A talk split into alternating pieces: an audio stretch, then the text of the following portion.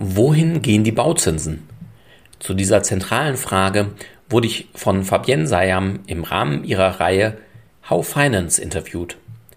Wieso ist die Zinserhöhung der EZB gar nicht so relevant? Hört meine Einschätzung, wo wir heute stehen, was für einen weiteren Anstieg der Zinsen für Baufinanzierungen spricht und was eher dagegen spricht.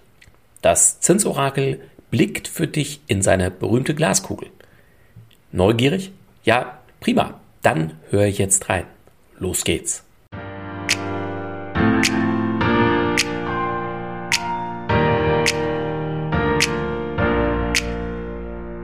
Herzlich willkommen zum Podcast deines Zinsorakels. Werde finanzschlau und erfahre, wie du deine Immobilien- und Baufinanzierung günstig, schnell und entspannt gestalten kannst. Direkt in deine Ohren von und mit Christian Schneider deinem Finanzschneider und Zinsorakel.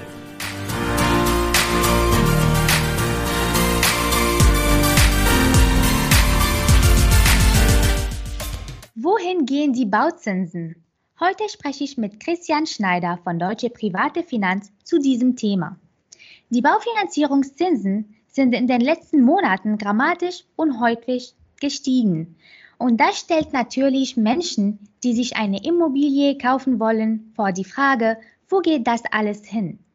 Das sieht so aus, als ob es nur eine Richtung gibt. Herr Schneider, wohin gehen die Baufinanzierungszinsen?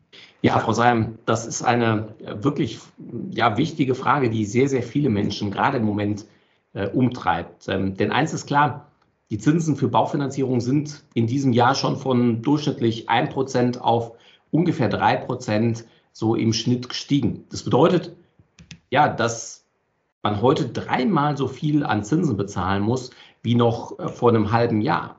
Und das ist schon, ja, schon krass, denn die Kosten für Modernisierung, Sanierung sind ja zeitgleich auch noch gestiegen. Kosten für Baustoffe, aber auch für Energie. Hingegen die Immobilienpreise sind nicht gesunken. Somit kommt tatsächlich schnell das Gefühl auf, dass es doch so nicht weitergehen kann. Und doch gibt es eben Stimmen, Sie, wie Sie gerade eingangs schon ja, gesagt haben, die von steigenden Zinsen ausgehen, also bis Ende des Jahres von sechs oder sieben Prozent an Baufinanzierungszinsen sprechen.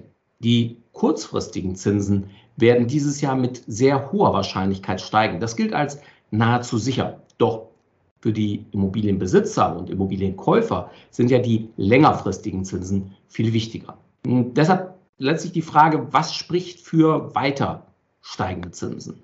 Beispielsweise die Inflation. Die Inflation ist hoch und bleibt es wohl auch. Die EZB wird sich von der Politik des lockeren Geldes Stück für Stück verabschieden, sodass der Kurzfristzins besonders ansteigen wird. Aber aufgrund der fehlenden Ankaufprogramme der EZB werden eben auch die langfristigen Zinsen weiter steigen. Somit kann es sein, dass die langfristigen Zinsen in den nächsten 12 bis 24 äh, Monaten tatsächlich in Richtung der 6% marschieren könnten, was von heute angesehen nochmal einer Verdopplung gleichkäme.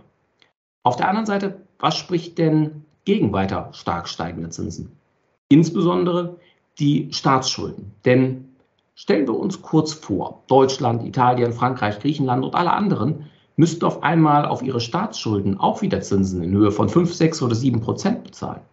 Da braucht man kein Prophet zu sein, um zu erkennen, dass sich das die meisten Staaten nicht leisten könnten und vielleicht sogar das ein oder andere Land in den Ruin treiben würde. Und damit wäre die gesamte Stabilität der EU durchaus gefährdet. Das heißt, politisch könnte es durchaus sein, dass genau das verhindert werden soll. So getreu dem Motto des damaligen EZB-Chefs und dem heutigen Ministerpräsident von Italien, Mario Draghi, der einst sagte, whatever it takes. Somit sage ich als Zinsorakel, wenn ich in meine Glaskugel schaue, dass es wohl am wahrscheinlichsten ist, dass die finanzielle Repression ausgeweitet wird. Schlimmes Wort, klingt schlimm, ist es tatsächlich auch. Zum Thema Finanzrepression habe ich bereits vor zwei, drei Jahren ein entsprechendes Video aufgenommen für alle, die dies genauer wissen wollen. Kurz zusammengefasst, hohe Inflation, gleichzeitig moderate Zinsen, sodass alle die, die Vermögen haben, schleichend enteignet werden und es so den Staaten ermöglicht wird, real sich zu entschulden. Doch was bedeutet das jetzt konkret für Immobilienbesitzer, die eine Finanzierung bereits haben auf der einen Seite?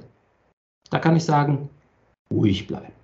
Insbesondere, wenn die Zinsbindung, die jemand vereinbart hat, noch länger von heute an als fünf Jahre läuft. Läuft die Zinsbindung in ungefähr den nächsten drei Jahren aus, sollte man sich aber bitte jetzt schon von einem unabhängigen Finanzierungsexperten einfach mal prüfen lassen, ob es nicht vielleicht Sinn macht, über ein sogenanntes Vorwortdarlehen den heutigen Zins für in drei Jahren oder in zwei Jahren oder in einem Jahr, je nachdem, wann die Zinsbindung ausläuft, sich heute schon zu sichern. Das kann sich ganz fantastisch lohnen, aber nicht für jeden. Hier empfehle ich ganz klar eine Einzelfallprüfung. Und was ist jetzt mit denen, die jetzt eine Immobilie kaufen wollen? Ja, vor allem, wenn Sie jetzt die passende Immobilie gefunden haben, so schlagen Sie zu. Auch hier empfehle ich gern 20, 25 oder auch 30 Jahren an neuer Zinsbindung. Denn sollten die Zinsen weiter steigen, gewinnen sie. Falls die Zinsen in den kommenden zehn Jahren sinken sollten, ja, dann kommen sie über ein Sonderkündigungsrecht zehn Jahre nach Vollauszahlung entsprechend kostenfrei aus ihrem Darlehen raus und können sich dann die gesunkenen Zinsen auch wieder zunutze machen. Übrigens eine Empfehlung, die wir auch schon in den vergangenen fünf Jahren immer wieder ausgesprochen haben und worüber sich insbesondere die Kunden, die mit uns in den letzten Jahren finanziert haben, natürlich äh, riesig freuen. Vielleicht ein letztes für heute für das Thema, wohin gehen die Zinsen? Bitte, bitte fallen Sie jetzt nicht, ich sag mal, den ganzen Turboverkäufern und Angstmachern. So, gehen Sie denen nicht auf den Leim. Denn die laufen gerade überall da draußen rum und wollen Bausparverträge verkaufen. Rumlaufen meint auch, dass die in den Banken oder Bausparkassen sitzen, äh, aber auch freie Finanzdienstleister. Das Argument, jetzt doch schnell einen Bausparvertrag abschließen, um sich die günstigen Darlehenszinsen auf Dauer zu sichern. Ja, das kann eine gute Idee sein, wenn Sie jetzt schon wissen, dass Sie in den kommenden Jahren eine Immobilie kaufen oder bauen werden und schon heute wissen, wie teuer das Ganze werden wird und mit welcher Bank Sie denn dann, wenn Sie eine Immobilie gefunden haben, finanzieren wollen. Denn nicht jede finanzierende Bank akzeptiert am Ende jeden Bausparvertrag. Und dank der hohen Abschlusskosten, der laufenden Kontoführungsgebühren, der sehr geringen Guthabenverzinsung und teils sogar noch, ich sag mal, der frechen Darlehensgewährungsgebühren, kann dies am Ende sehr, sehr teuer werden. Außer für den, der es Ihnen heute verkauft. Der verdient damit garantiert gutes Geld, aber im Zweifel leider auf ihre Kosten. Auch hier bitte unbedingt eine individuelle Beratung von einem unabhängigen Finanzierungsberater in Anspruch nehmen. Denn dieser sollte auch bei Bausparverträgen aus einer Vielzahl an Anbietern auswählen können. Denn je nach Einzelfall kann sich das Ganze lohnen. Insbesondere dann, wie gesagt, wenn Sie schon ja, das passende Objekt gefunden haben oder kurz davor sind. Je konkreter sie dort sind, desto eher kann das Sinn machen. In vielen Fällen wird es sich aber eben.